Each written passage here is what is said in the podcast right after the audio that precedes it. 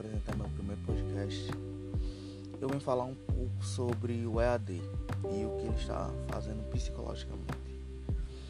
Eu vim falar um pouco sobre mim, sobre o EAD, como eu estou me sentindo psicologicamente, mas também vou tirar a base de alguns outros alunos.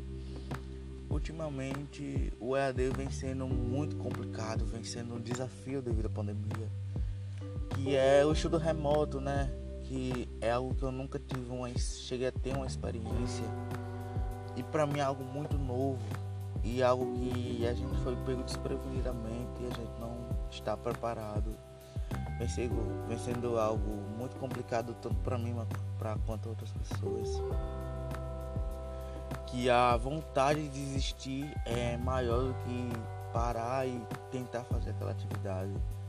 A gente, os professores passam atividade uma atrás da outra e pensam, ah, estão em casa, não estão fazendo nada, mas tem gente que trabalha, tem gente que ajuda em casa, tem gente que acaba se esforçando bastante, tem gente que tem dificuldade em aprender, que apenas uma aula de uma hora, sim, bem ruim, bem mal elaborada, uma plataforma bem, como podemos dizer, fraca, uma plataforma que não, como posso dizer, não, não ajuda, é uma plataforma cheia de erros, de falhas que dificulta a aprendizagem do aluno.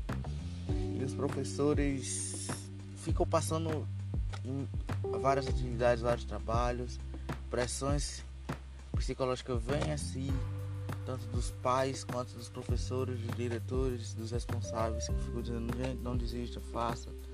Mas não é tão fácil, não é só falar. É muito complicado mesmo.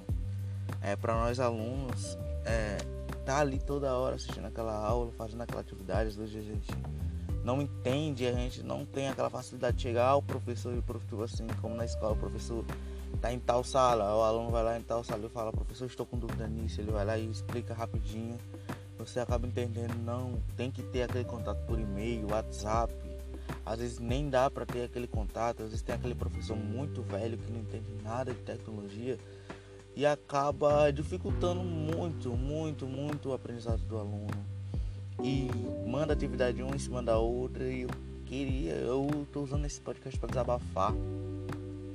Aproveitar esse momento para falar, né, que nós se é, a gente começar a se ajudar, é os professores irem com mais calma.